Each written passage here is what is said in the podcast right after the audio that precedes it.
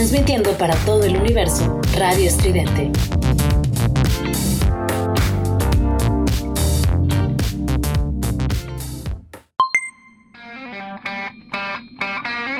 Esto es Giant Metal Robot Tour con Juliet Vampiro y Eric Contreras Ayala.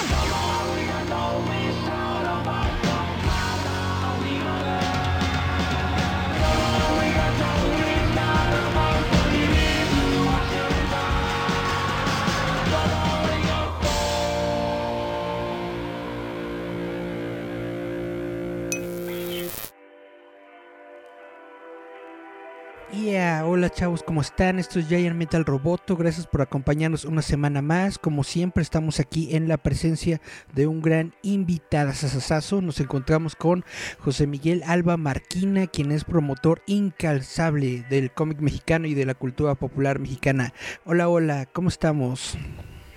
Hola Eric, ¿cómo estás? Y bienvenidos a todos aquí a un espacio emergente que tenemos hoy aquí en, pues, en la casa de ustedes aquí en la Ciudad de México. Y bueno, eh, bienvenidos a todos los de Ya Metro Roboto y pues estamos aquí a las órdenes para platicar de lo que tú y tu público dispongan. Pues platícanos un poquito de, de ti, ¿no? ¿Qué es lo que haces? ¿A qué te dedicas? ¿Cómo le entraste a todo esto del cómic? Dinos.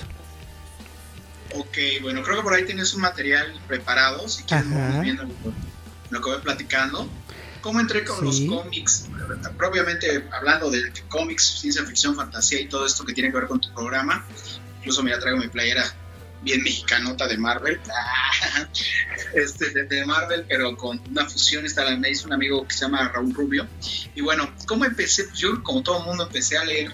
En la casa tuya había historietas desde muy pequeño, eh, aprendí a leer gracias a ellas, historieta mexicana, pero también lo que en ese entonces le conocían como servicios, hoy le dicen de muchas maneras a los cómics americanos que se producen aquí en México o se reimprimen. ¿Servicios?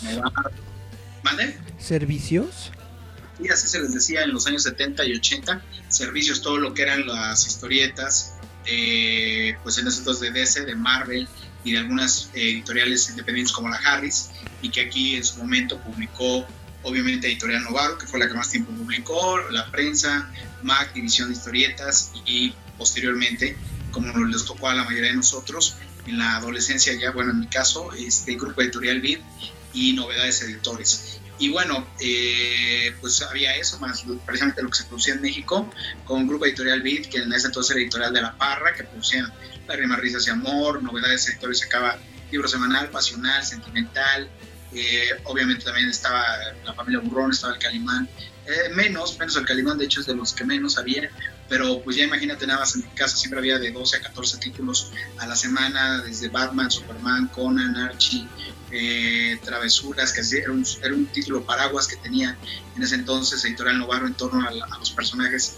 secundarios del universo de Archie.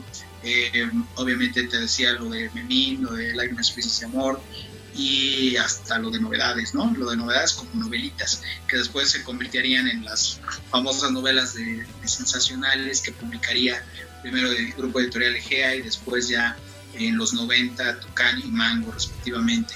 Y bueno, pues eso es lo que me lleva a una cosa, como dicen, una cosa te llevó a la otra. Yo este posteriormente también tuve la fortuna de estar un año en Estados Unidos, en, Chicago. De hecho, me tocó la muerte de Superman y Nightfall.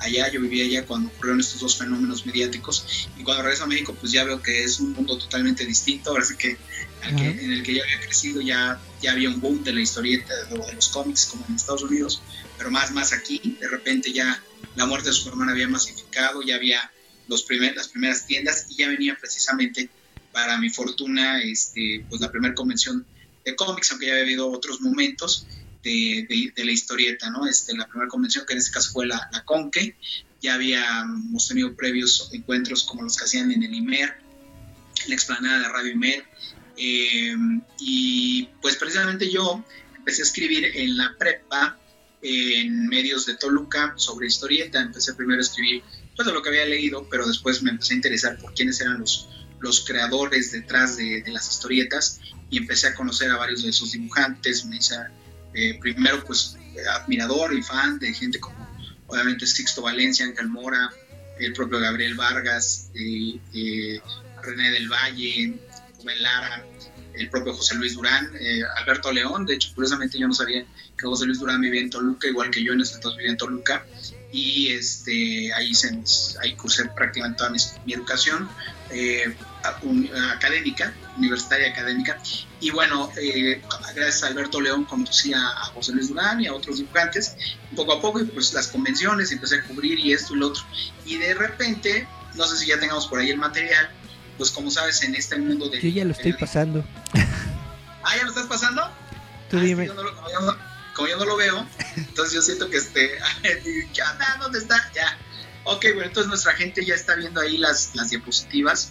Eh, estás pasando, seguramente, bueno, las primeras hablan ya de la parte de periodista, precisamente ahí por ahí hay una con tinieblas, precisamente con el hijo del fantasma, también por ahí debí de haber aparecido o no, o ya apareceré más adelante con Dwayne Johnson, con Anthony Muñoz. Entonces el periodismo te lleva una cosa a la otra, el divulgar la cultura y de repente eh, pues la gente me empieza a invitar a primero a que reconozca a estos grandes dibujantes de la historieta.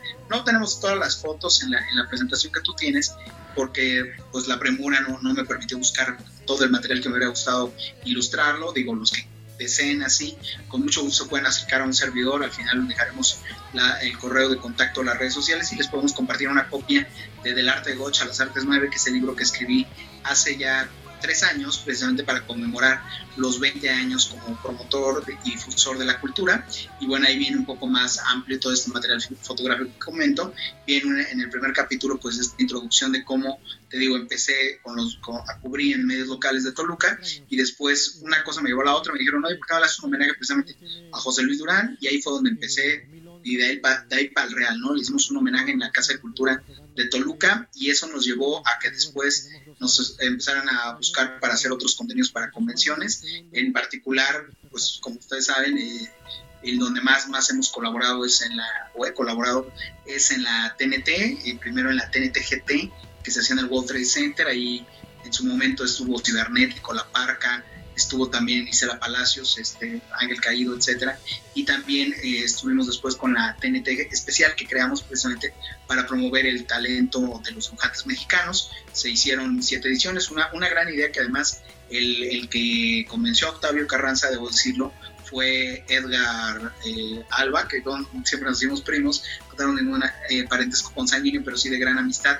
Edgar Rodríguez Alba, conocido como Edgar Wolf, fue el que convenció a Octavio Carranza y a Pepe Tobías de que se hiciera este, este evento que llamaba TNT Especial, dedicada a, las historietas, bueno, a los cómics en general, a la ilustración, y precisamente después en su última edición eh, ya le cambiamos el concepto a eh, Salón de la Ilustración, precisamente porque sabemos que, bueno, los cómics pues, han cambiado, han, evolucionado, las novelas gráficas. Entonces, bueno, en esta presentación o en estas fotos que seguramente el público está viendo aquí en, los que te siguen en internet, para los que nos siguen en Spotify y que nos siguen en las demás redes de en Metro Roboto, este, pues con mucho gusto este, te reitero a través de mi correo albamarquina.artes9 me pueden pedir una copia del libro o incluso también con mucho gusto, como no, les podemos mandar si así lo desean, una copia de, esta presentación en PDF para que pues eh, analicen un poco de las fotos que vamos platicando.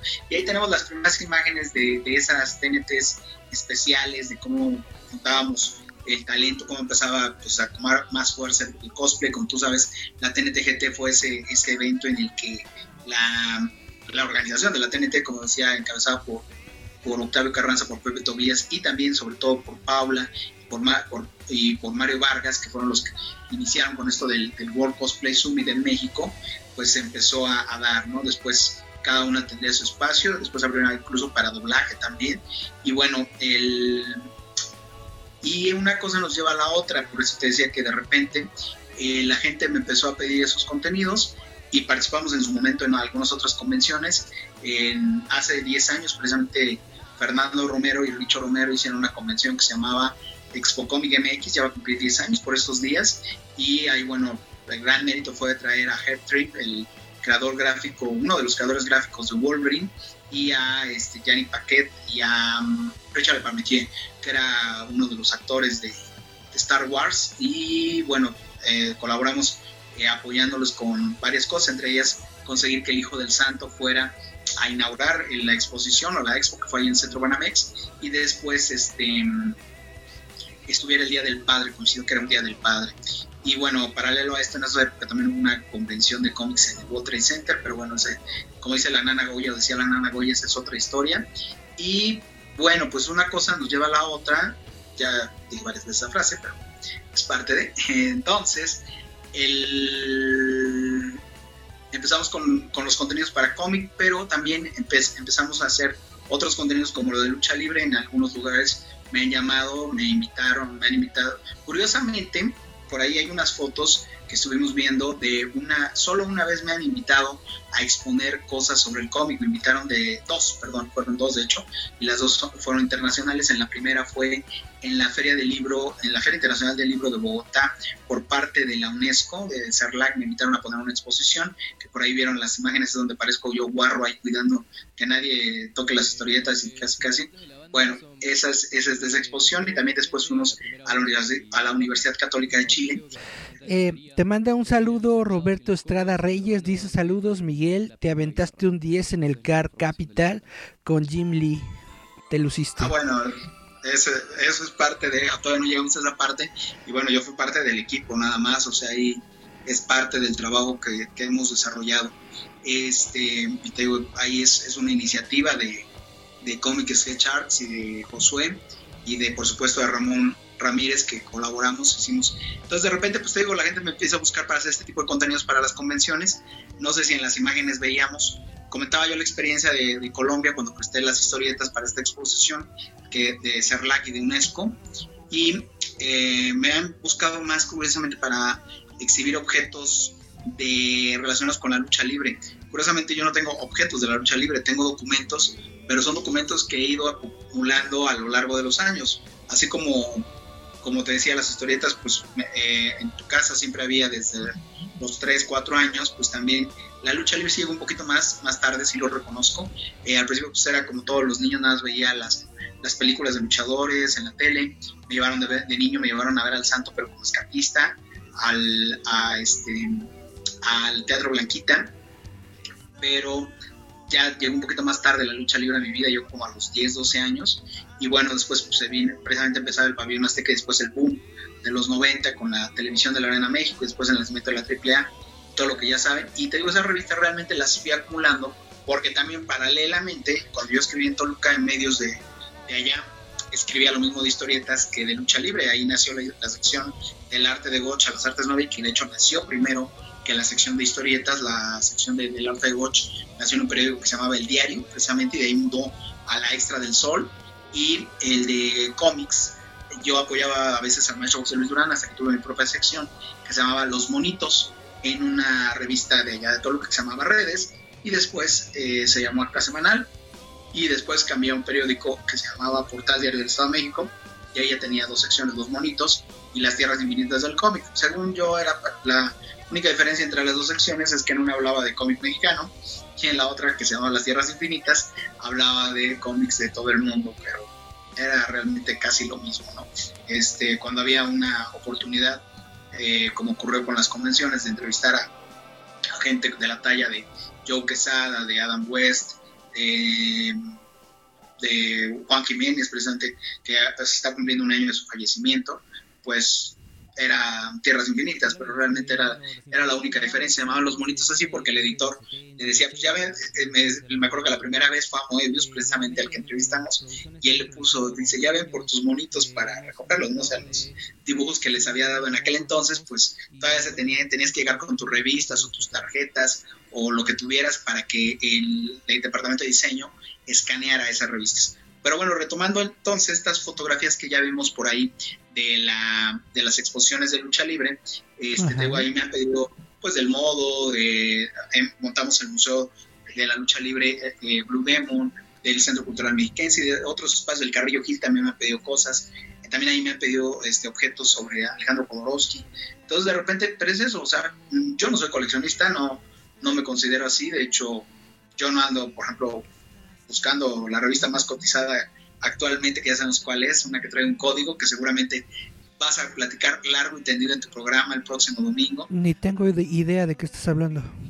Del cómic de Batman Fortnite. No, no tengo ni idea. Bueno, Yo no, el- yo, yo, yo no sigo esas cosas millennial. pues precisamente ese es el, el eh, ahorita es lo que está en boga, o sea, se- ya se volvió loco el mundo, peor que cuando precisamente, como te decía, a mí me tocó ver muy de cerca las filas en las tiendas en Estados Unidos cuando murió Superman el 19 de noviembre del de 1992 Ujú. y me tocó igual, yo también andaba un poquito desconectado, yo no sabía que iba a pasar eso, sí compraba las revistas, pero como medio apenas a- a- estaba entendiendo el inglés y de repente pues, ya lo ves en todos los noticieros, ¿no? Y dices, entonces ya se van a morir, sí, ah, caray, yo ni sabía, ¿no? Y al otro día me fui a formar como todo el mundo y este, y pues las filas desde las 7 de la mañana, filas y filas y filas de, estoy hablando de 200, 300 personas, por lo menos, tampoco te voy a decir, ay, me tocaron miles, pero sí, 200, 300 personas en una Ya son bastantes. considerable distancia. O sea, a lo mejor estoy hablando de, pues, si equiparamos una persona, yo creo que un metro, un metro lineal deben ser 3, 4 personas. Pues imagínate, o sea, una fila de casi 100 metros, ¿no? 200, 150 metros más o menos. Ajá. No había sana distancia en ese entonces. Al contrario, porque además eh, allá me, me tocó vivirlo en Chicago y era hacía bastante frío ese día, entonces no, no había mucha sana distancia. Pero bueno, ya entrando a la tienda, ya sabes, el fenómeno entrar y la gente peleando, y casi, casi, yo quiero mi copia y yo alcancé bolsa negra en ese entonces, digo, porque yo no sabía nada, nada de como ahora que las suscripciones y todo esto. Y te digo, sin querer qué paralelismos tiene la vida, ayer, antier, la gente, este, esto para cuando, para cuando lo vean, esto va a ser en domingo, pero bueno, los que lo vean en retransmisión, hoy jueves los que lo están viendo en vivo, Exacto. pues la gente vuelta loca buscando este, este número de, de, Fortnite, de Batman Fortnite por todos lados. Entonces, aunque sean fenómenos millennial, pues no son ajenos a nosotros. Obviamente, como bien dices, ya no participamos en ellos, ya ese tipo de cosas ya, ya las vivimos, ya este, pues hacemos, hacemos otras cosas, ¿no? Y precisamente eso nos lleva a lo que estamos buscando. No tenía ni idea de que eso existía. Hasta que tú Pues- lo comentaste ahorita. Ah, bueno, pues ahora ya lo sabes. Este, porque trae un código para desbloquear un personaje de Fortnite. O sea, realmente, como dices, es un tema más de millennials, de centennials. Más incluso de centennials. Ni siquiera, por eso para nosotros que somos generación Y o generación X, pues no nos dice nada, porque pues no, o sea, no, no es no es la portada variante hecha por Greg Capullo, por ahorita que decía Roberto Estrada, no es la portada de Jim Lee, no es, o sea, temas que a nosotros, a nuestra generación nos dicen más, ¿no? Ah, ok. Pues sí, más o menos. ya. Más o menos, bueno, por eso.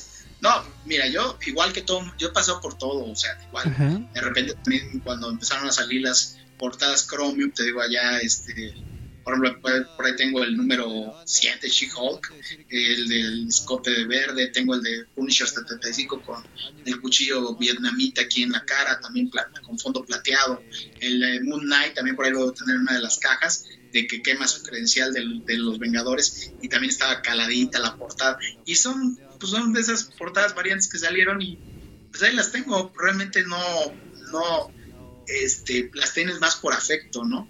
Por ejemplo, ahorita que ah, comentaba este Roberto el tema de Jim Lee, pues yo cuando, ahora que tuvimos oportunidad de tenerlo aquí en Toluca o allá en Toluca, pues claro que uno de los cómics que yo quería que me firmara Jim Lee era el X-Men número uno, pero no por, por el tema de que es el X-Men número uno, sino porque fortuitamente te voy a contar Ajá. que cuando yo llegué a Estados Unidos, eh, ese fue el, o sea, precisamente yo llegué cuando sale ese cómic. Entonces, y ni siquiera lo, ni siquiera pagué por él. Llegué a una tienda de esas de, de barrio, porque en Estados Unidos hay mucho eso, que son como que entre tiendas de cómics, de antigüedades, y tienen de todo. Y entonces yo entré realmente a comprar unas tarjetas, las trading cards, ya empezaban de, de moda, y me compré una, una de, de, de las primeras portadas, así era una, una coleccioncita de 100 tarjetas de las primeras portadas de Marvel, y yo me la compré precisamente porque te digo, a mí lo que me interesaba era documentarme. Y, y entonces, en ese momento, el dueño de la tienda me dice, ten, te lo regalo. Y yo dije, ah, qué padre, el número uno de los hombres X, pero te digo, yo le, ten- o sea, le tenía ese, ese afecto, aunque no fue el primer cómic que tuve en inglés, ya voy a empezar como, como viejito a platicar mis anécdotas, pero el Usted primer cómic que tuve en inglés fue de Conan el Bárbaro, que compré en un SAP, como todo mundo, en los, estoy hablando de 1983, 82, Ajá. eh, lo compré en un y luego de ese compré uno del Átomo, de Ray Palmer, o sea, pues es que era lo que había, o sea, era los que encontrabas en el Samos y pues uno ni sabía, ¿no? O sea, ni te fijabas si era de X autor o de X personaje o de X saga o lo que sea, ¿no? O sea, uno los compraba porque pues uno pues decía, Pues la emoción de, de tener algo así y aparte pues para lo que te alcanzara, ¿no? En ese momento.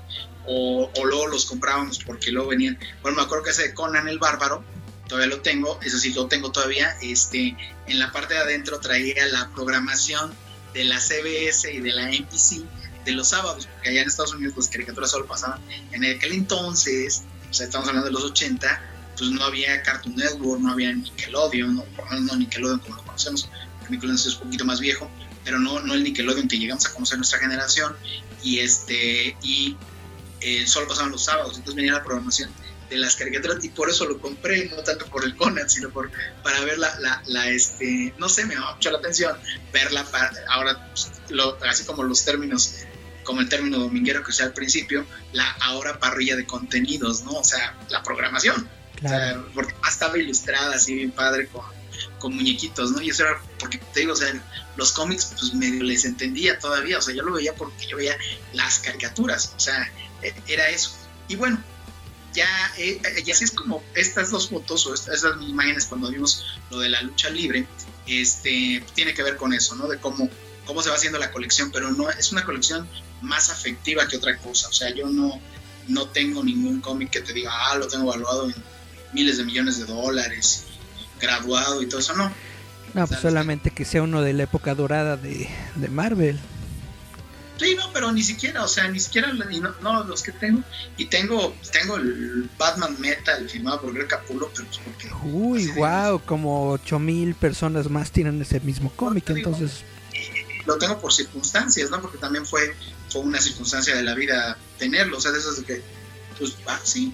O sea, sí, no, o sea, te digo, no es no son, o sea, no, no, es algo que tú busques. O sea, le tengo más afecto, por ejemplo, a un cómic que me, que me había firmado Herb en esa Expo Comic, porque bueno, además me tocó el honor en aquel entonces, digo, después ya vino tres o cuatro veces más a México, entre ellas una a Puebla, este, antes de fallecer, pero me hice gran amigo de él y este, me tocó el honor de pasearlo, ¿no? Porque me, me, te digo, tú sabes cómo eran las convenciones al principio, que eran entre amigos, ahora ya pues hay una toda una infraestructura. Exactamente. este, pues así de cuates, pues tú pasea a Herb, porque quiere conocer la casa de Frida Kahlo y llévalo acá y llévalo allá. Y me lo llevé todo un día y, este, y te digo, para mí tiene más valor el que me haya firmado un cómico, que me haya regalado un, dibujito, pero, perdón con toda la, expresión del dibujito, pero pues fue el tema de que yo estuve, o sea, es una cuestión afectiva. Entonces así ocurre con los cómics. Y bueno, pues todo esto nos lleva, ya después de platicar esta, esta parte de, fan, que no, ahora es que no venía preparado, pero sin querer salió, porque como no veo las diapositivas, no sé, no, no, yo traía un guion en la cabeza, pero ya me lo, me lo cambiaste, eres, eres de lo peor, lo peor. Este, entonces no sé en qué vamos. A ver, dime qué foto está. Estamos en una que dice Tierra de Héroes y Superhéroes del cómic. Uy, ya vamos super. fíjate, yo, yo, sigo atrapado. Bueno, por lo menos estoy atrapado hace 10 años. Tierra de Héroes y Superhéroes es un proyecto que éramos para la Filem. Bueno, Ajá. en lo que hemos estado viendo, de que hemos visto ahí algunas fotos de cosplayers y de actividades que hemos hecho, te decía, una cosa te lleva a la otra, empiezas a, a desarrollar contenidos y la gente me empezó a pedir que también le ayudara como también viste por ahí, puse una, una, o dos fotos de que hemos cubierto teatro, también pertenezco a una, una, asociación de periodistas de teatro, este, porque pues es eso, es lo malo que dice por ahí que uno es este aprendiz de todo, oficial de nada, o para decirlo más chabacanamente, ajonjolí de todos los moles, y ese pero eso me ha permitido que lo mismo pueda hacer una exposición, pictórica, una exposición gráfica, esto de los cómics, y también nos lleve al fomento a la lectura. Por eso salgo de Tierra de Héroes y Superhéroes, cuando de repente primero me invitan a participar en la primera... ah, por ahí sale una foto, debe haber salido donde estamos Sixto Valencia, Ángel Mora, Sergio Aragonés, hace muchos años, todavía no existía esto de la Catrina, en la Feria del Libro, te estoy hablando de 1996-97, en la Feria del Libro de Guadalajara, este, yo iba mucho porque yo estudié para, para este bibliotecario, aunque realmente más que estar adentro de una biblioteca me gusta el fomento a la lectura. Entonces, en esta feria del libro me, invitaron a, organizar un par de conferencias sobre el cómic. Y en una de esas tuvimos a Sixto Ángel Mora, Luis Gantús moderó, y en la otra tuvimos a Alejandro Jodorowsky precisamente con eh, Sergio Aragonés en el marco de una, una feria de libros, te reitero, en el año 97, 98. Y después, mmm, esto, eh, años después me invitan de, de la FILEM, ya había presentado algunos libros, algunos textos, pero me invitan a que forme un área de cómics dentro de esta feria que se llama, ahora ya tiene un nombre, ya tiene una vida, que se llama La Tierra de los Héroes y los Superhéroes. Incluso el año pasado también la, la tuvimos o la mantuvimos viva con, dirían por ahí, con respirador, porque bueno, pues con el esquema digital o el esquema a distancia no pudimos tener una, o sea, la idea es eso, ¿no? que haya una isla en la, en la feria donde la gente pueda comprar sus cómics, pueda convivir con los autores, con los cosplayers, etcétera, etcétera. Y hemos hecho de todo, ¿no? En, esa, en esas films, pues lo mismo han estado caricaturistas, pero también ya, yo sí meto en todo el eh, lo siento, yo sé que hay gente muy purista de repente, yo sí meto en el MOOC costal a caricaturistas, ilustradores, historietistas, dibujantes, y en este caso hasta cosplayers, autores, guionistas. Entonces, pues hemos tenido a Antonio García Hernández, a Luis Fernando, hemos tenido a Rocha, hemos tenido a los, a los de Elementum, este, esta editorial que parece, bueno, ahora ya desapareció, pero trabajó, entre ellos Jorge Break fueron los que trabajaron ahí, con Jocelyn Merumen, este, también tuvimos a, este, a Canek presentando su cómic en alguna de estas ferias, a autoras mexicanas como Dalia Candelas, como Palmera Campaña, tuvimos a um, Butterfly también, hablando de a otros luchadores también en su momento, presentando estos conceptos. Y eh, bueno, te digo, esta, esta, era la idea de la Tierra de Héroes y Superhéroes, este concepto que nació para la FILEM, para la Feria Internacional del Libro del Estado de México. Y eso nos llevó después a que esas actividades se replicaran en el programa que es el que tenemos hoy día, que es Abril Mes de la Lectura. Por ahí ven algunas chicas leyendo en bibliotecas. Eh, esto es parte del fomento a la lectura que hacemos, las lecturas en Atri, por ahí también vieron a luchadores en las calles de Toluca caminando, eh, leyendo cuentos de luchadores, leídos por luchadores, y cuentos de no cómics, sino novelizaciones que existen de los, de los, de los personajes de historieta o de cómic americano, este, leídos por cosplayers ataviadas o eh, caracterizadas con el personaje de Wonder Woman, de, perdón, sí, Wonder Woman, por ahí hay una Wonder Woman, que es Laura Lautrec, que conocen ustedes, está Yaku Cosplay, está, este, por ahí también aparece Coco Mari, también aparece Adita Hanna, Alice Katzen, etc. Y bueno, este es un poco lo que hemos hecho. Y bueno, ya en las últimas imágenes, seguramente ya vas por ahí, si no es que ya hasta las pasaste y las vas a tener que regresar. No, yo pues sigo está. con esto. Ah, con Tierra de Héroes. A ver, sí. la, la, siguiente de qué trata? Eh, dice talleres de pintura y máscaras de luchadores. Ah, okay. ah, bueno, llegamos a lo que decía nuestro amigo este Roberto, pues paralelo a eso, fíjate cómo empieza eh, Toluca, yo hace muchos años intenté hacer un congreso o coloquio del cómic, cómo es la vida, y bueno, no nos fue nada bien, la verdad, o sea, muy, poca, muy poco público, yo creo que a todos nos ha pasado eso, y bueno, fue un experimento, tuvimos ahí, se le hizo un homenaje muy merecido a Gabriel Vargas, por ahí vimos alguna imagen de don Gabriel eh, cuando le entregaron el doctor honoris causa y también a raíz de que María Mayola Ventis Carrillo escribió el libro de Gabriel Vargas, cronista gráfico, convocamos a una exposición que se llamaba Todos Somos Burrón, donde convocamos a en aquel entonces 45 artistas para dar su visión de la familia Burrona y por ahí aparece la, la, la imagen del maestro Guaramburu sobre Gabriel Vargas y después este, todo esto se va concatenando, por ahí aparecen también imágenes de cuando presenté este libro que mencioné al principio de, del arte de Gocha los artes 9, también autores de libros me, me, me, piden que les ayude a hacer las presentaciones de sus libros, como las ven ahí en las, algunas imágenes que ya mostramos, y te digo, se va concatenando ahora con las ferias de libro, y lo mismo pues ya ahorita ya tenemos participación entre eventos de fomento a la lectura y ferias de libro como en ocho o nueve eventos diferentes a lo largo del año. Entonces, eh, lo mismo en el Estado de México, en la Ciudad de México, en diferentes alcaldías, en el Estado de Morelos y, por supuesto, en el Estado de Hidalgo también en diferentes municipios. Bueno, Pachuca y Tulancingo, pero ya son dos municipios. Y, este, y tenemos esto de, de la Tierra de Héroes, tenemos en, eso, eh, amigos de Toluca, con esta onda de que los cómics está nuevamente de moda gracias a estas cuestiones que tú bien has analizado en tu programa a lo largo de los últimos dos, tres años, pues surgen dos eventos paralelos. Uno es Tolucomic, que es donde aparece esto de los talleres interactivos. También nuestros amigos de la Mole, seguimos llevando muy buena relación con el ingeniero, con el ingeniero, el ingeniero arquitecto, Nacho, le cambió el título. Y con Elías nos han invitado a dar talleres sobre de máscaras, sobre pintado de luchadores. El primer lucha Ali yo lo desarrollé, el segundo, bueno, ya fue un acuerdo que tuvieron con el consejo y además, bueno, pues coincidió que se vino la pandemia, entonces, pues por algo pasan las cosas, ¿no?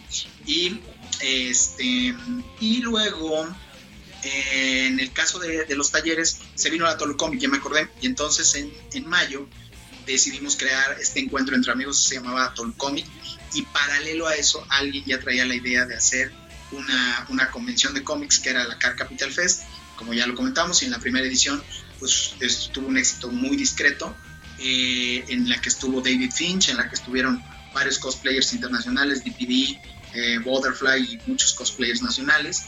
Para la segunda, estuvieron, pues, era un híbrido entre convención de cómics y entre una TNT, ¿por qué no decirlo? Porque también estuvieron este, este chico Franco que interpreta las de, las de Dragon Ball y las voces de, Dragon Ball, ¿no? Este, ya sabes, los clásicos, Eduardo Rollero, este... Carlos II. Carlos II, no, el más famoso de todos se me fue su nombre, el Goku. Castañeda. Castañeda, que es MacGyver y que es caminarnos. Sí. De repente sí me pasa así, ¿eh?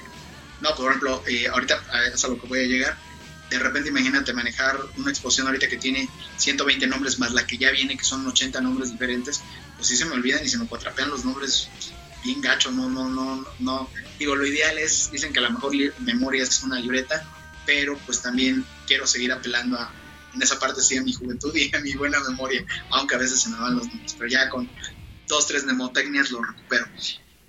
Y bueno, el punto aquí es que este, tenemos esto del fomento a la lectura a través se hace Tolucomic, se hace paralelo Car Capital Fest, por ahí hay una, una, foto de la primera Car Capital Fest en la puerta, de cómo estamos, este, pues la verdad sí entreteniendo un poquito a la gente porque sí, todos sabemos que, bueno, a veces lo que decíamos, se requiere una impresionante logística, son cosas que vas aprendiendo. Yo ya me comprometo con lo que yo puedo hacer y con lo que mis capacidades y posibilidades me permiten. Eh, pero bueno, de repente siempre hay gente que, que, quiere hacer más, ¿no? Entonces, pues hay que ayudarles en lo que nuestra inteligencia y nuestras capacidades nos permiten. Se, se vino la, la, segunda edición de Car Capital Fest, como bien dijo Roberto, eh, segunda y última, eh, sí, con Jim Lee, con John Dolmayan y con Lady Butterfly nuevamente, más 56 dibujantes mexicanos de todos los tiempos, de todos los estilos, de todas las épocas y cerca de como 14 cosplayers también de, de todos los lugares y de todas las categorías y de, de, todos los lugares del país, porque hubo de Querétaro, de Puebla, de Tijuana, etcétera. Obviamente Jim Lee atrajo mucha gente del resto del país, no, no tanto como, como los organizadores hubieran querido, pero bueno, ahí, este, ahí queda la, la experiencia de la Car Capital Fest. Y el Tolo Comic, ese es más, más modesto, eh, la pandemia obviamente nos ha impedido que lo sigamos haciendo, pero es más modesto, es, es como, en las, yo lo recuerdo mucho y sinceramente como la Dual City en Puebla, que pues era un encuentro entre cuates en, una, en un centro cultural joven, pequeño, en el que, bueno, puedes meter tranquilamente 40, 50 este, mesas y puedes invitar eh, lo mismo expositores, vendedores de mercancía, dibujantes, cosplayers, emergentes y ya de, eh, consagrados. Entonces es, es un, por eso se llama así, encuentro entre amigos. Y tiene otro sabor, ¿no? Es una cuestión más eh, de cuates, hacemos las subastas, hacemos este, las vendimias, de repente alguien se monta en el escenario para cantar o para algunas canciones. En alguna ocasión, en una edición tuvimos a Sin Takahashi, obviamente porque también tenemos que, no, no podemos ser puristas, esto eh, funciona en la Ciudad de México y nada más, o sea, en ninguna otra parte del país, ni en Guadalajara, ni en, Monterrey o Tijuana, que son grandes ciudades, eh, funciona que hay una convención exclusivamente de cómic americano o exclusivamente de manga y anime, ¿no? Siempre, siempre hay que, tienes que apelar a, que haya este, estos fenómenos híbridos, que bueno, ahora ya claro. Hay que obtener la mayor cantidad de personas en el evento, ¿no? Exacto, porque, o sea, te, si te pones purista de, ah, pues solo quiero que vengan los fans de Jim Lee, de Greg Capullo, pues no van a llegar. Y afortunado, desafortunadamente, como ahorita también eh, lo acabamos de mencionar, pues hay fenómenos en el interior de la República en los que pues, muchos incluso ni siquiera leen cómics, ni manga, ni anime, ni nada. Lo que realmente jala, por ejemplo, son los videojuegos, como este caso que te acabo de comentar de Fortnite. Entonces, este, y en su momento fue Halo, y en su momento fue League of Legends y así, ¿no? Entonces, este, pues te tienes que adaptar a lo que el mercado de consumo te, indica, porque obviamente pues hay lugares en los que sí es, es muy padre y, eh, hablar de, la historieta y lo hemos hablado durante años, pero bueno, y bueno, precisamente, no sé si en qué lámina vamos. Estoy a ciegas. Sigo en esa porque lo que la lámina que sigue es lo de Zapata Vive. Ah, precisamente, pues ya íbamos, precisamente a eso quería llegar. Ya nada más quería llegar para después, al final hacemos, porque no sé cómo andemos de tiempo también. Eh, quiero llegar a esto, que es ahorita lo que estamos haciendo, aparte del fomento a la lectura a través de Abril y Mes de la Lectura, a través de, vamos a tener una participación ya hacer los comerciales. Ahorita tenemos a Pata Vive, que es una exposición colectiva, como te digo yo, lo mismo con vino, a, con vino, con vino, a pintores, eh, ilustradores, caricaturistas, historietistas, diseñadores gráficos y pues invitamos a que participaran en un homenaje al caudillo del sur, a la tila del sur, a Zapata en el marco de del 100 aniversario de su asesinato el 10 de abril de el 2019 en el estado de Morelos, ahí está la, foto. Primero tuvimos la exposición en Morelos, después fue a Tizapán, a Xochimilco, a Tlanepantla y bueno, ahí nació ya la idea ya se tenía concebida, ya nada más era cosa de que alguien nos apoyara con el catálogo, se hizo el catálogo por parte de la Cámara de Diputados del Estado de México, apoyado por Max Correa en este caso, y después este, pues la exposición ha dado ha seguido dando eh, vueltas y por ahorita estuvo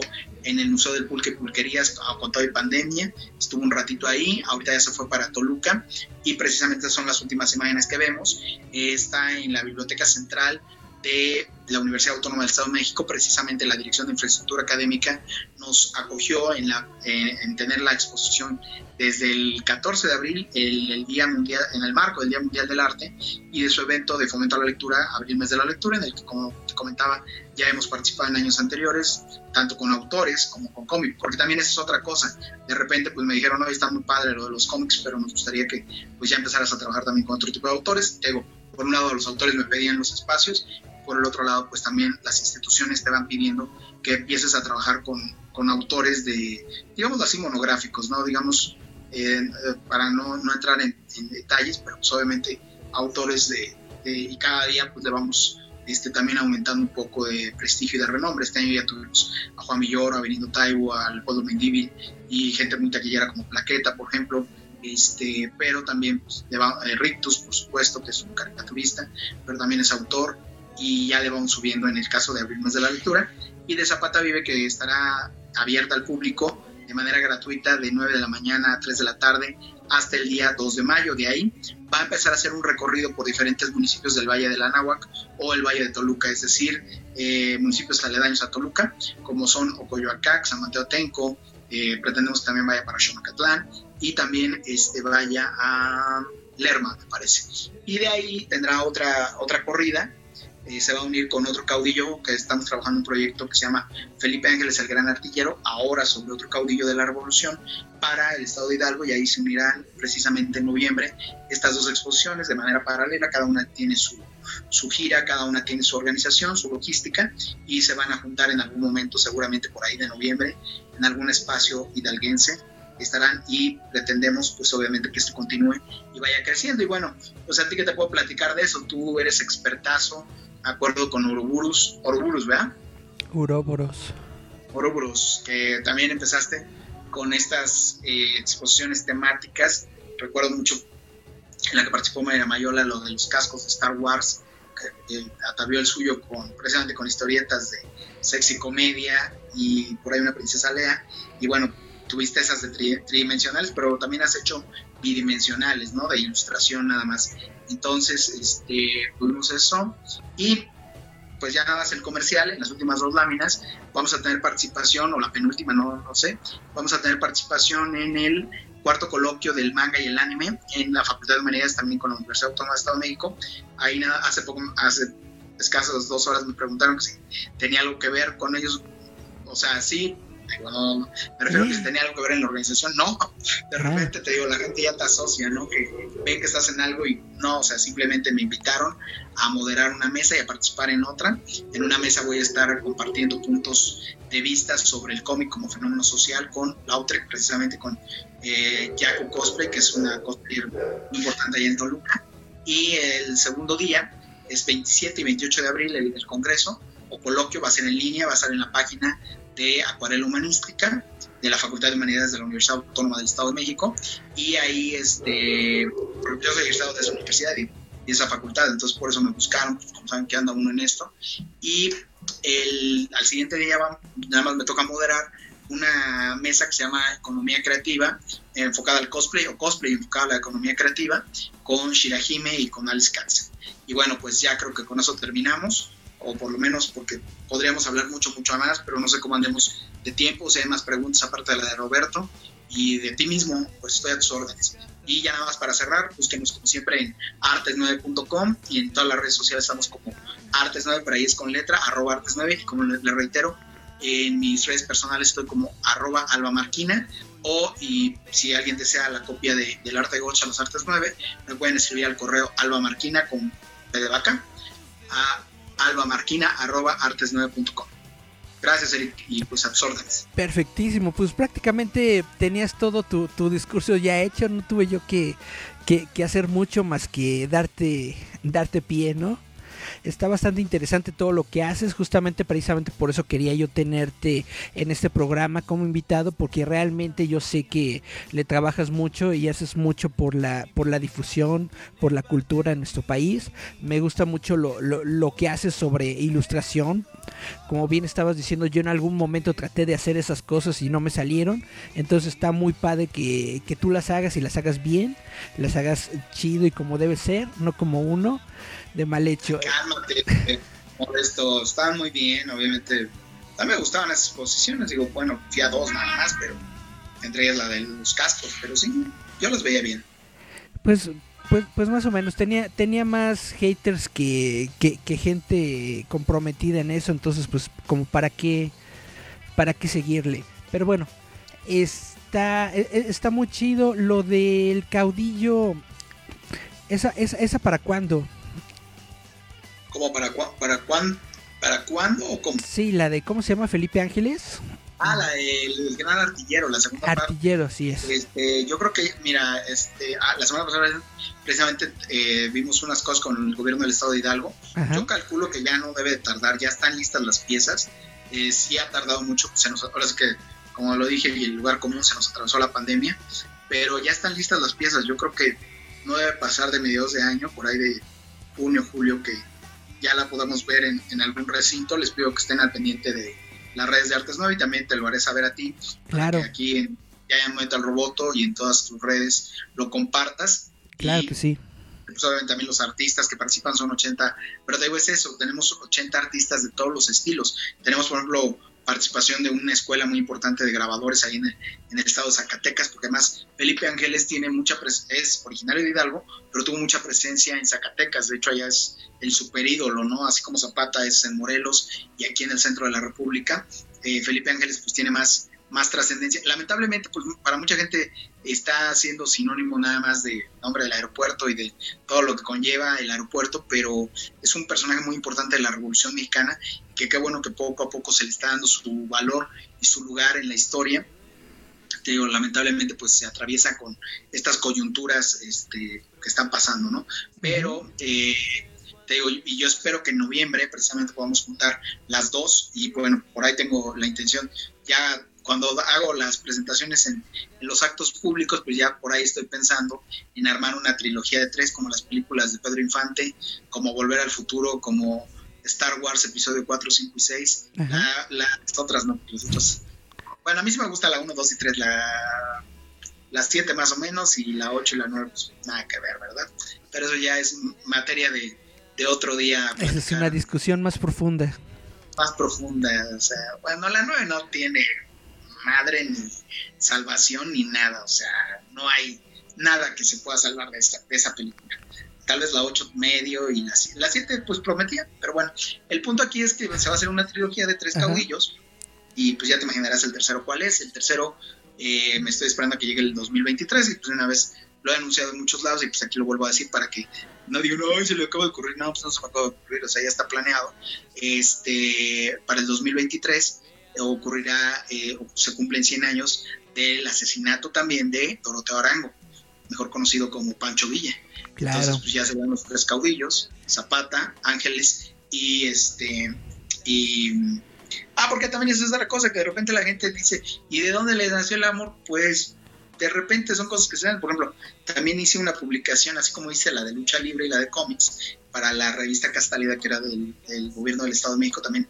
Es otra de mis funciones que he hecho a lo largo de esta vida. De repente, primero empecé como colaborador gracias al ahora finado poeta mexiquense Marco Aurelio Chávez Maya, que fue quien me invitó por primera vez a participar en esta revista y después, años después, me volví el coeditor de la misma este, o parte del consejo editorial más bien, es lo correcto, parte del consejo editorial, este, pues hicimos la de luchas, la de viajes, la de la de mm, la de cómics, por supuesto, y que también le metimos de todo un poco, hasta precisamente de cosplay, manga, historieta mexicana, historieta gringa, ilustración, este, y eh, tuvimos la de la Constitución mexicana, que bueno, pues es más o menos contemporánea de estos personajes que acabo de citar, ahí pues al que se le dio para arriba era pues obviamente Luciano Carranza. Ya hoy día fíjate cómo la historia va cambiando, pues ya cada día este, Luciano Carranza es menos, menos querido, ¿no? Este, ¿Por qué? Pues porque todo esto que hay de trasfondo, sí fue el personaje que de alguna manera nos dio la constitución o fue el artífice de la constitución política o ya más cambiada y cambalachada y otros puntos que no es menester de, de aquí de este programa, pero este, pues también era un personaje sórdido y oscuro, ¿no? Como tantos que ha habido en la historia, como por ejemplo, no sé, hace poco también estuvimos en, totalmente en cosas precisamente de, historia, de Abelardo Rodríguez, ¿no? Que yo tenía la idea de que era un presidente gris, pues sí, es más bien grisáceo. Entonces ahí se los dejo de tarea. Es un personaje que para mí se me hacía súper gris, así de, ah, pues dos años estuvo en el maximato y es parte de las huestes de Plutarco Elías Calles. No, más más que gris es grisáceo. Ahí les, les invito a que, a que investiguen más sobre de él. Oye, y ahorita con el aeropuerto y con lo de Felipe Ángeles, ¿no crees que a lo mejor te invitan a, a, llenarlo todo de, de, ilustraciones, así como el Metro Zapata? Pues, el, bueno, lo del Metro Zapata es una iniciativa que el caricaturista Arturo Kempch, que en su momento fue presidente de la Sociedad Mexicana de Caricaturistas, tuvo, y de hecho varios de los Zapata del Metro Zapata están en la colección, porque como ahí sí, el capricho era, una amiga me dijo, oye, ¿por qué no hacemos algo de Zapata? Y dije, ah, sí, pues me parece bien, los juntamos, sí los juntamos a los 100 y yo ya tenía el tiempo encima y ya iba a ser 10 de abril y entonces tuve que pedirle apoyo precisamente a la, al Museo de la Caricatura de Zapata y están varios y pues sí, lo que tú dices no suena descabellado. Eh, aquí como el convenio está hecho con el gobierno del estado de Hidalgo, tendremos que esperar a que ellos den la, la pauta, yo no puedo decidir por, por mí solo o a nombre de los artistas. Claro, este, también claro quieren, ¿no? Porque a lo mejor nunca faltará el que diga, no, yo no quiero, y por todo lo que conlleva el contexto que está teniendo el, el, aeropuerto, ¿no? Si claro. dice, yo no, que mi trabajo se ha exhibido ahí, pues ya se, ya se verá en su momento. Entonces, pero sí, sí sería interesante. Te reitero nada más el tema de cómo sugiero eso del, Museo Zapata, el Metro Zapata, que fue una iniciativa que Arturo Kench tuvo este, en el gobierno anterior del distrito de la Ciudad de México, pues empezaron a hacer estaciones temáticas como tú bien sabes, hay una estación dedicada al box, una a la lucha libre precisamente, una a la música o a los compositores, está la de... La de la radio.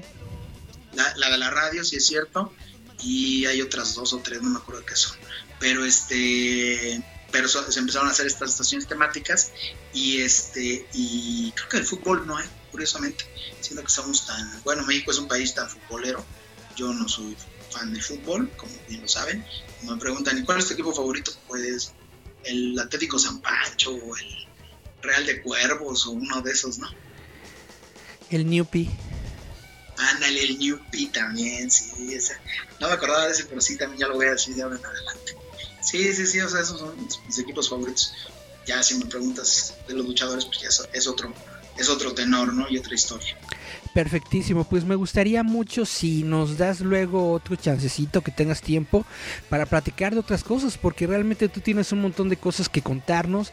Podríamos hablar eh, podríamos aventarnos un programita sobre lucha libre, podríamos aventarnos un programita, no sé, de muchas, muchas, muchas cosas, pero desafortunadamente el tiempo es corto y en estos momentos pues tenemos que despedirnos de nueva cuenta, te digo muchas gracias por tu tiempo, muchas gracias por facilitarme unos minutitos de este jueves para que puedas estar aquí con la audiencia de Giant Metal Roboto y pues para toda la gente bonita que, nos está viendo, ya saben, este programa, eh, es, esta entrevista ya en formato de audio la pueden escuchar el próximo domingo a las 6 de la tarde a través de www.radioestridente.com. Por lo pronto me despido, yo soy Eric Contreras y tuve aquí a Alba Marquina. Antes de que te despidas, ¿Sí? déjame rápido hacer un, último anuncio. Venga, venga. rapidísimo, de lo que es de la lucha libre, también me pueden leer eventualmente en Superlucha, sigo escribiendo para ellos. tenemos un programa con amigos los días lunes que se llama Poca Lucharte, en el que cuatro intelectuales o cuatro escritores, yo no soy intelectual, yo de hecho soy más inculto de los cuatro, pero hablamos sobre lucha libre y dos horas antes, a través de la plataforma MUB TV, ahí, mi Mood TV, ahí aparece un, programa que se llama Artes 9 Mood TV y ese está dedicado a la industria creativa, o sea, todo lo que tiene que ver con las artes. Y curiosamente, de los únicos dos temas que no hablamos, eh, precisamente porque le quiero dar otro enfoque, es de lucha libre y de cómics, pero también los espero ahí los días lunes en esa plataforma a las 4 y a las 6 en Poca Lucharte y en Artes todos los días y en Super Luchas todos los días y en Siempre Emprendiendo también todos los días y ahí vamos. Gracias. Ahora sí. Muchas gracias a, ti y bueno, le, me pasas una lista de todos los lugares donde estás para ponerla y que toda la gente te, te busque y te escuche y te siga. Gracias. Vámonos pues a nuestro primer corte musical. Vamos a escuchar a la banda Extraños directamente de Perú con esta rola que se llama Adicto a ti. Vamos a escuchar Adicto a ti de Extraños y regresamos con una plática justamente con la banda extraños. Estás escuchando. Estás escuchando Radio Estridente. Radio Estridente. Radio Estridente. Radio Estridente.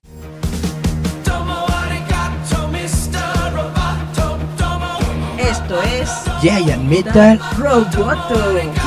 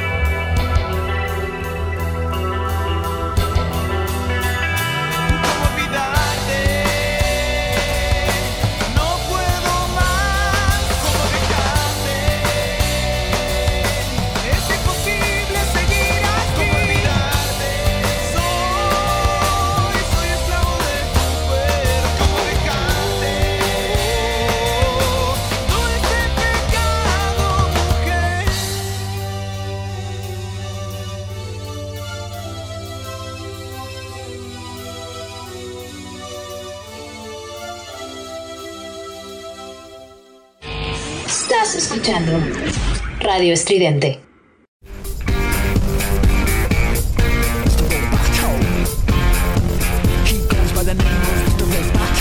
Encuentra la nueva revista digital de Roboto MX a través de Google Play.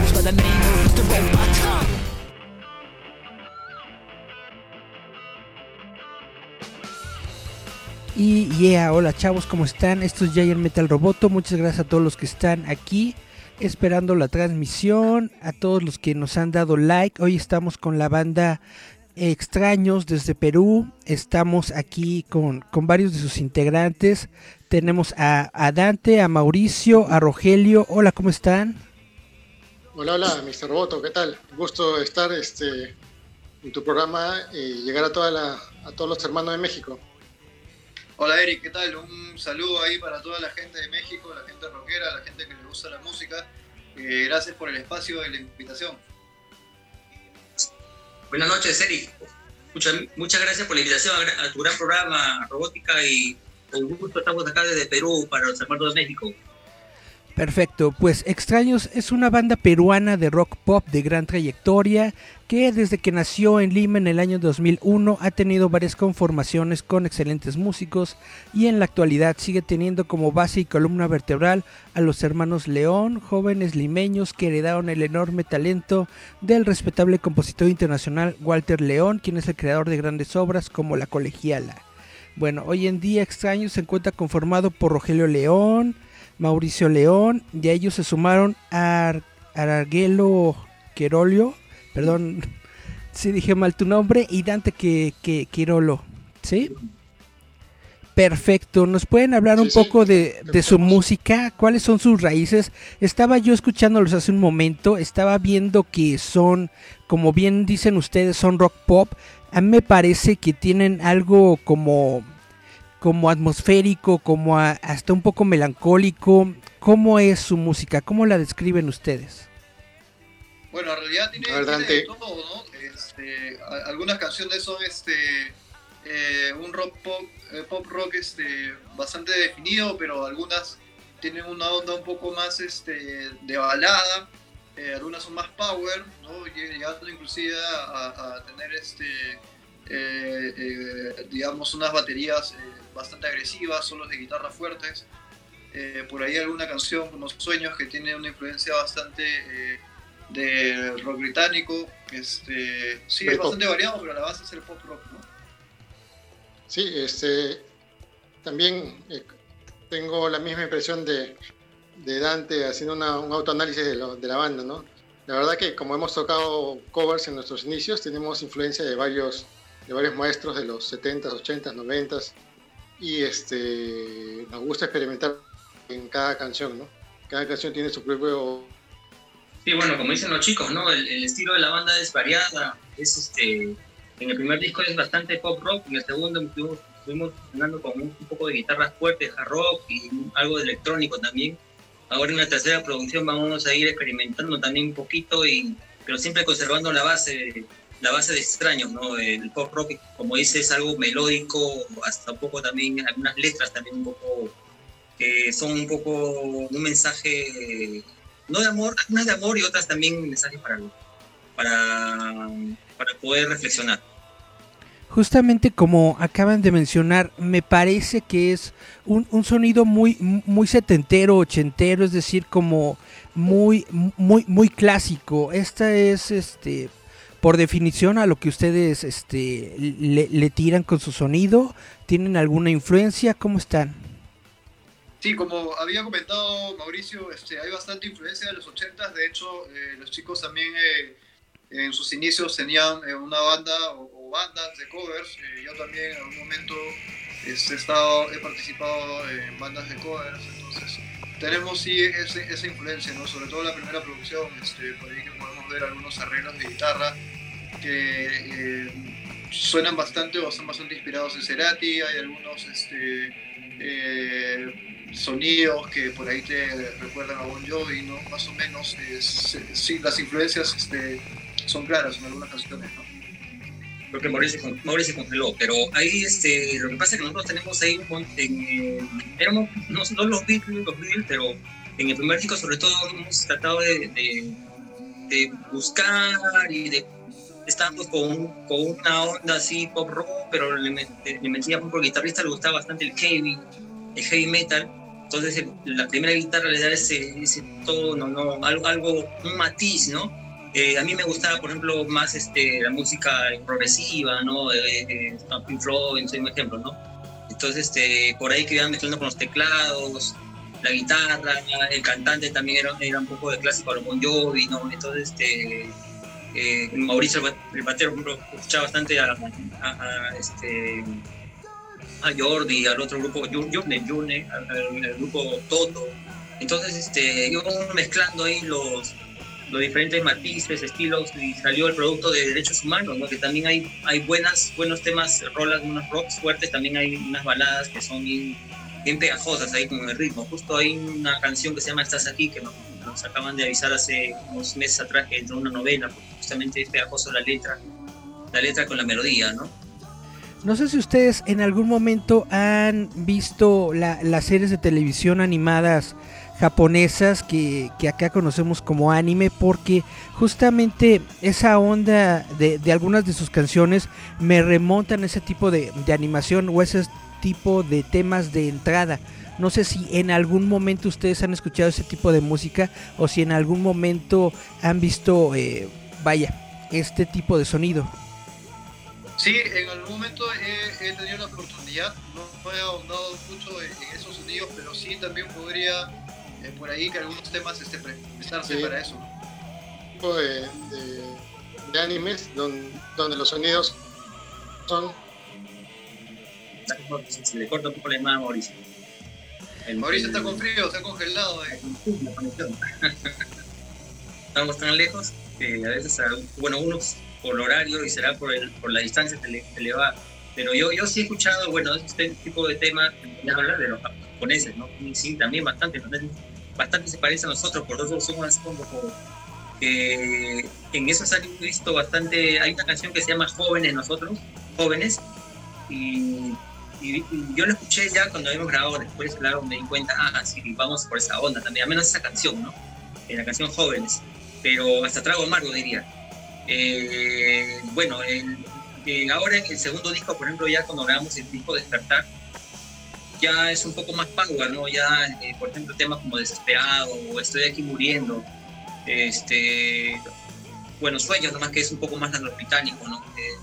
Eh, pero como hemos tratado también de que cada canción tiene su historia diferente, no, no, no que todas sean cortadas con la misma tijera igualito, ¿no? O sea, tiene una base, pero más o menos cada uno va de acuerdo a la letra, a cómo quiere expresarse, como el tema de Reina de la Noche, que Reina de la Noche es un tema que habla de la letra, como lo pusimos saliendo de un local hace años, en un local en Lima, en Barranco, en la madrugada, y, este, y es un tema que es bastante fuerte, ¿no? la letra y la música también. Ahorita justamente antes de antes de comenzar el live stream estábamos hablando de la pandemia. ¿Ustedes cómo están soportando eh, pues esta crisis que se está viviendo en todo en, todo el planeta? Yo supongo que ustedes en algún momento estaban realizando giras, estaban realizando eventos y que han tenido que detenerlos por lo que está ocurriendo. Sí, hemos estado eh, con presentaciones eh, constantes hasta antes de la pandemia. Eh, lamentablemente tuvimos que cancelar varias fechas y tuvimos que adaptarnos, ¿no? De hecho, empezamos a participar en, conciertos en vivo a través de plataformas digitales, ¿no? Este, y bueno, eh, también eh, produciendo más videos de lo que producíamos anteriormente, ¿no? Este, y, nada, ir, sacando música y adaptándonos a, a, a estos tiempos para, para poder este, trascender, ¿no? Mauri, ¿estás ahí línea? No sé si me escuchan. ¿Me escuchan? Sí, te escucho. Ok.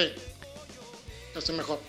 Perfecto esto que estás platicando de los conciertos digitales, ¿cómo lo están haciendo así? Igual que, que, que ahorita nosotros, eh, que cada quien, uno de ustedes está por su cuenta en un live stream o cómo lo andan armando? Eh, en algunos hemos tenido que participar este, con grabaciones previamente eh, realizadas, eh, pero sí también hay sus partes en las que bueno, se conversa con la banda y todo, ¿no? Eh, ahora eh, pronto vamos a participar en uno en el que sí vamos a estar en vivo desde el estudio. Eh, y bueno, tenemos que conectarnos una consola, ¿no? Y, todo el tema este, para transmitir en vivo y que sea de calidad sobre todo, ¿no? Este, pero sí, de, de todas las maneras posibles este, estamos incluyendo nuestra música en este nuevo medio, ¿no? Supongo que ahorita no han tenido oportunidad de, de ensayar o, o sí lo han hecho. Sí, o sea, eh, nos hemos contado en algún momento, no con la frecuencia que lo hacíamos antes, ¿no? Y de hecho tenemos que tomar las medidas correspondientes, usar mascarilla, eh, ensayar en un espacio abierto. Gracias a Dios tenemos la, la, bendición de tener un estudio en casa, tenemos un espacio grande, inclusive podemos tocar afuera, entonces por ese lado no, no, está, no nos ha afectado tanto, pero sí, la frecuencia de ensayos definitivamente no es la misma. ¿no? Sí, bueno, como dice Dante, eh, tenemos un estudio de grupo eh, propio de sala de ensayos. Este, hay eventos que hemos tenido que hacer una grabación previa coordinando con el productor o la productora del festival y le entregábamos los videos, ¿no? Pero hay otras que teníamos que tocar en vivo. Por ejemplo, el 6 de mayo vamos a volver después de un tiempito también a tocar, pero una, una, acústico, este, en vivo, que no lo hacemos, no, no, o sea, no lo hacemos frecuentemente por muchas razones, ¿no? por la señal, por, no podemos juntarnos por la cuarentena, por los protocolos, pero esta vez vamos a realizar algo especial este, para los seguidores que siempre nos piden cuando tocan en vivo, ¿no? vamos a hacer algo, un, acústico para una productora y esperemos que salga bonito, ¿no? lindo para todos.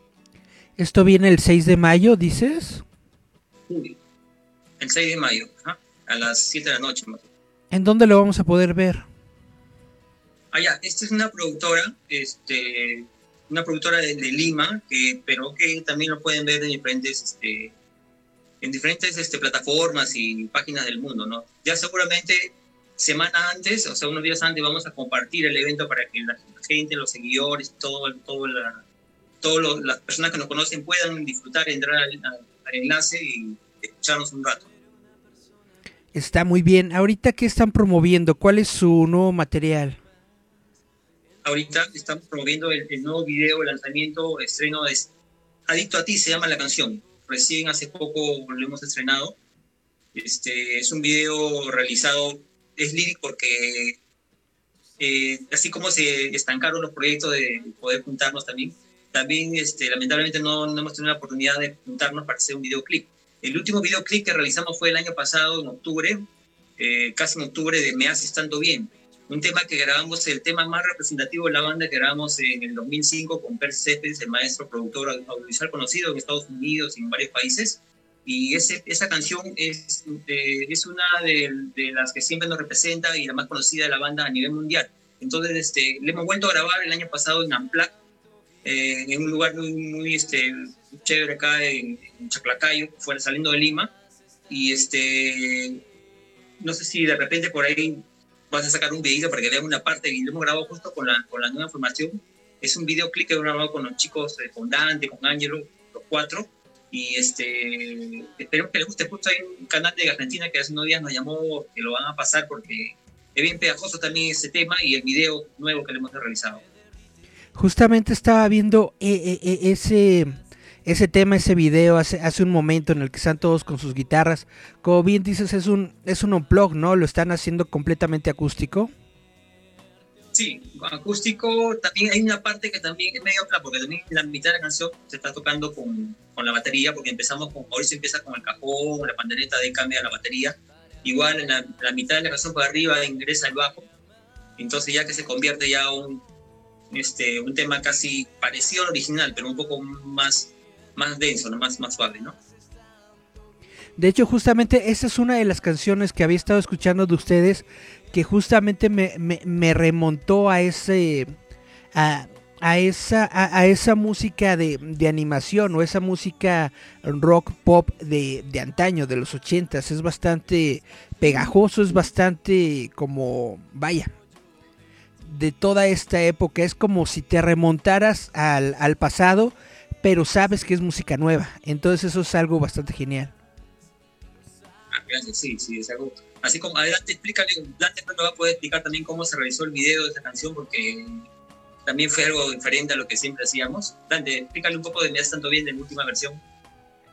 Bueno, gracias por el comentario, Eric. Este, y bueno, en realidad eh, tratamos de hacerlo en una versión medio un poco más acústica de lo que era la canción. Este, lo grabamos en parte en, el estudio, en parte en la, eh, fuera de la casa, ¿no? Eh, por acá, en esta zona un poco alejada de Lima, hay algunos paisajes que son interesantes. y realizamos en realidad tomas este, bastante espontáneas y creo que hoy ha sido un producto chévere. Y bueno, si lo puedes ver, este, te invitamos a que lo, a que lo busques. Y, bueno, nada, bonita experiencia. Y, eh, solo para resaltar que nos pueden encontrar como extraños en Es... la E. Y nos pueden buscar y ahí escuchen todos nuestros temas, están todos nuestros temas este, disponibles. Es extraños X T-R-A-N-O-S. En YouTube están dos veces, ¿no? O sea, dice extraños, extraños. Ah, ya, eh, tenemos un canal en YouTube. Pueden escuchar también, ver nuestros videos. Tenemos un set list de varios videos, también algunos en vivo. Eh, los, que no, los que no pueden verlo, nos pueden escuchar en todas las plataformas, en Spotify, en Deezer, entre otras, y las diferentes páginas que tenemos, ¿no? Por ejemplo, la canción que estuvimos hablando, me ha estado bien, Mauricio, que está en línea, él es el que hizo la, la escrita ahí la letra de este, de este tema bonito. Está conectado, Mauricio, si me escucha. Mauricio, platícanos un poco, ¿se puede? ¿Sí? Hola, hola. Sí, te escuchamos. Mauricio está congelado. Está a menos, menos 10 grados cero. Mauricio, sí te escuchamos. Habla nomás. Dale, dale. Eh, bueno, más estando bien es una balada de, de influencia de los 80, ¿no? Eh, básicamente de Bon Jovi. Y este, es una balada pop romántica, que ha tenido bastante acogida. como comentaban, creo por ahí, hemos hecho una nueva versión. se, ha hecho una remasterización del primer álbum y hemos hecho una nueva versión un poco más eh, electroacústica con, con, los nuevos integrantes. ¿no? Este, está teniendo bastante acogida en varios países y nada, espero que también por, por México la escuchen y, sea de, de, su aceptación también. ¿no? Perfecto, pues suena, suena bastante bien. Justamente por eso yo quería hacer esta plática, porque en cuanto me enviaron sus videos, realmente yo sentí que, que tenían un sonido bastante, bastante genial, bastante padre, que le puede llegar a, interesar a muchas personas aquí en México, sobre todo a la, audiencia que está aquí pendiente de, nuestro programa. Excelente, gracias, gracias Mavin por la invitación en su gran programa y nuestra música esperemos que llegue a todas partes, sobre todo México que está, está en nuestros planes más adelante cuando esto se normalice visitarlos. De hecho, este, eh, yo sé que México tiene una industria musical mucho más desarrollada que la de Perú y, y es un objetivo, ¿no? Algún día pronto, esperemos que pase todo esto, poder tener una pequeña gira por ahí este, y quién sabe, de repente estar en el programa en vivo y, pasearnos para ahí, ¿no? Este, sería un sueño hecho realidad. De hecho que hay muchas, muchos sitios que, falta conocer y, muy gustoso de poder este, visitar México algún día, ¿no? Estamos teniendo bastante acogida en varios programas y, nos damos cuenta de que hay bastante gente rockera ahí en México, ¿no? Así que es un buen, buen destino para poder ir próximamente cuando ya pase toda esta situación. Exactamente, bueno, yo tengo que ser honesto, no conozco mucho Perú, pero ustedes también eh, son como nosotros en el sentido de que también tienen eh, pirámides y, cuestiones prehispánicas, ¿verdad? Eh, son muy famosos justamente las, las atracciones turísticas que tienen ustedes. Sí, claro, o sea, de hecho la, herencia de, los incas, ¿no? De todo el, todo el imperio y el Tahuantinsuyo que, que estuvo acá entre una cantidad de países que luego se dividió, ¿no? Este, pero sí, tenemos atractivos, de hecho, una de las siete maravillas del mundo es Machu Picchu, ¿no? Este, y bueno, al igual que ustedes, eh, tenemos bastantes atractivos que nos dejaron nuestros antepasados. Hay muy buenos destinos acá en Perú, eh, como Machu Picchu, como una nueva, un nuevo descubrimiento de hace pocos años, Choquequirao, que también es una ciudadela que ha estado perdida varios años y, tenemos este, varios, varias regiones acá, la, la, costa, la sierra y la selva, y destinos que son imperdibles para los turistas cuando, cuando puedan de nuevo reabrir las, las, visitas y muy gustoso de poder recibirlos. Perfecto. ¿Cómo anda la, la, pandemia por allá? Nosotros aquí andamos en, en, un sistema de semáforos. Ahorita se supone que andamos en, un, en uno naranja, es decir, todavía no estamos completamente bien. ¿Cómo está la pandemia por allá? Bueno, acá la cosa está...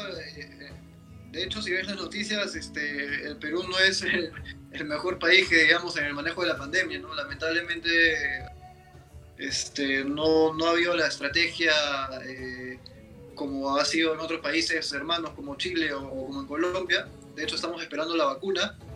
Eh, y hace poco estuvimos en cuarentena y creo que vamos a regresar a, estar en cuarentena de nuevo la semana que viene, o si, o si no, ya estamos. Ahorita, la verdad que yo no salgo de mi casa y no, no he percatado, pero este, ahí, ¿no? Tratando de, salir adelante como, como, se pueda. Sí, estamos en una situación complicada. Hemos entrado nuevamente a, nivel extremo. Eh, hay varias restricciones de aforo en, todos los sitios públicos. Hay varias, eh, varios temas que todavía se han cerrado, ¿no? como las iglesias, los conciertos, los, este, y los domingos no, no, nadie sale, no hay, hay, cuarentena total. Estamos en una situación complicada. Eh, eh, eh, varios países, especialmente en Latinoamérica, y, es muy, muy triste ¿no? ver tantos seres queridos que se están yendo y, algunos que, que, ya quedan este, un poco mal con este virus. ¿no? Es, hay que darle, tratar de, sobrellevar esto, ponerle buena cara, la vida va a continuar y, adaptarnos, ¿no? que, es, que es lo más importante, tener bastante empatía con, con, la gente. Eso era un cambio, un cambio hacia una nueva normalidad, no, no lo que vivíamos, porque tenemos que mejorar nuestro planeta. Entonces, de, plano, vaya, todo lo que queda de este año 2021 no hay para nada planes de poder realizar algo físico, ¿no? Tendría que ser hasta el 2022. Eh, en algún momento al inicio de año sí se permitió. De hecho, hay locales que están teniendo aforo limitado, supuestamente limitado, en el que sí, algunas bandas pequeñas hacen un acústico, pero eh, al final creo que no termina siendo rentable tanto para el local ni como para la banda, ¿no? si un local chiquito, un bar, antes te entraban 80 personas, ahora solo te dejan tener 20, 30 y eso, ¿no? Entonces, eh, la verdad que está, está bastante complicado y creo que por lo menos este año las presentaciones van a tener que ser virtuales este, y, por la seguridad también de, tanto de la banda como de los espectadores. Sí,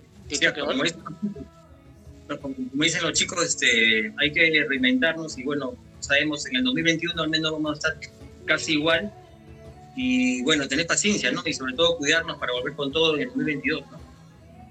Está, está bastante bien, pues aquí también está la situación compleja, aquí no, de plano no han, no han dejado realizar ningún evento, no hay eh, cafés ni, ni nada en donde aún haya en estos momentos música en vivo.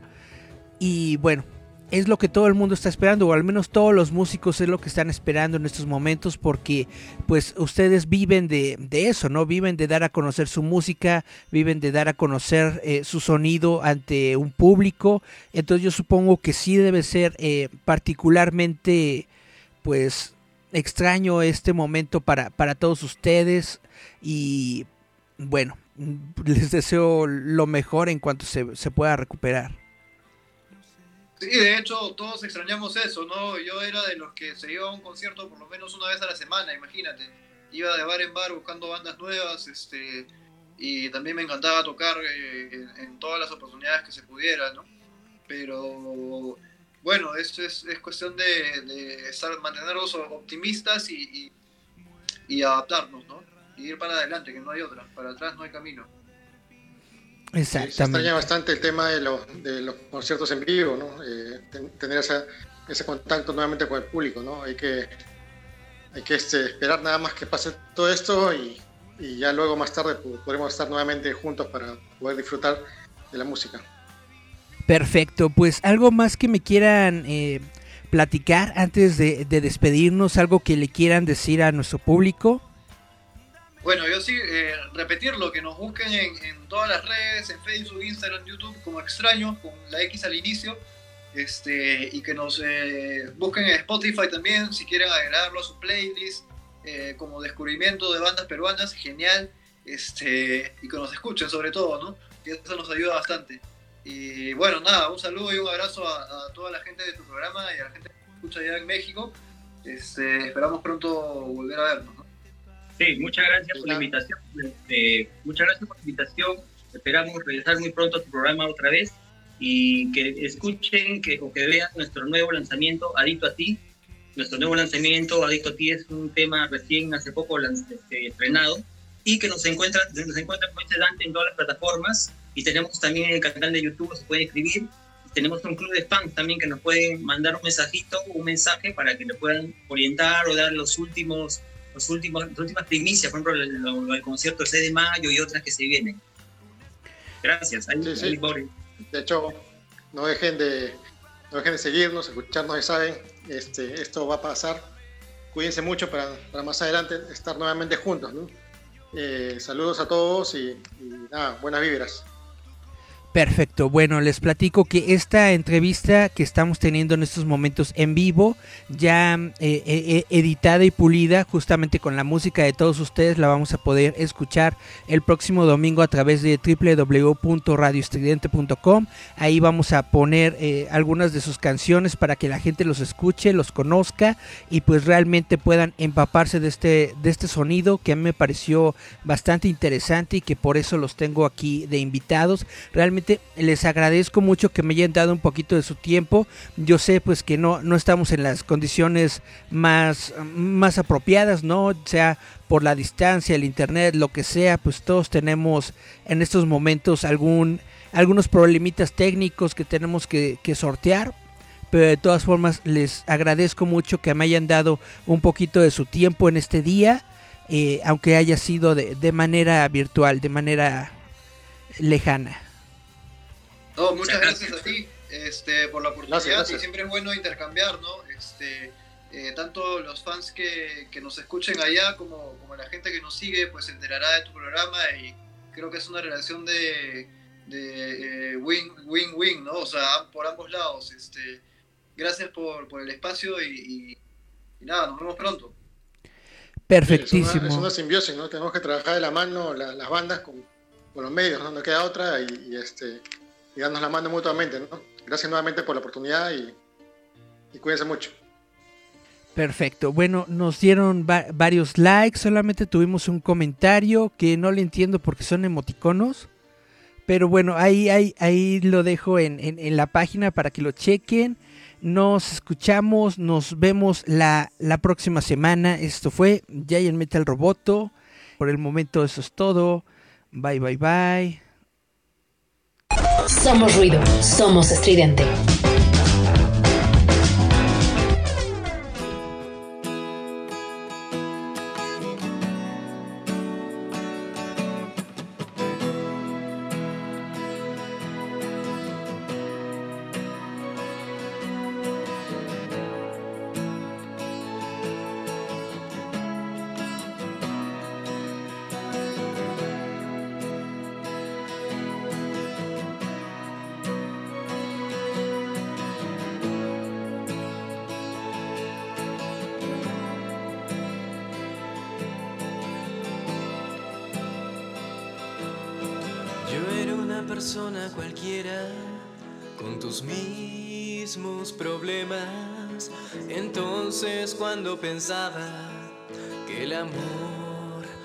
Esquivo para mí.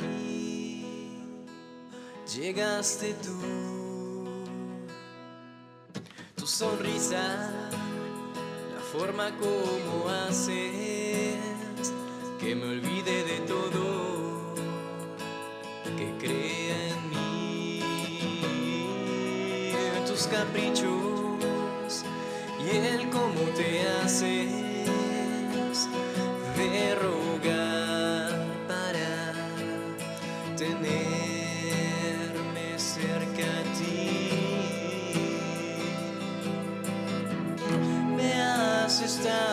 bien, me haces tanto bien, me haces tanto bien.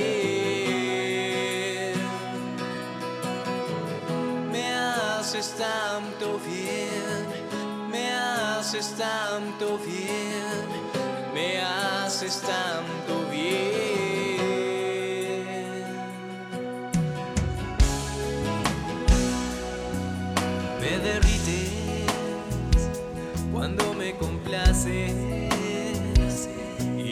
de la tu forma de ser. Te odiaría si no me dejases, si no me dejases que sea tu apoyo para seguir amándonos. Me has estado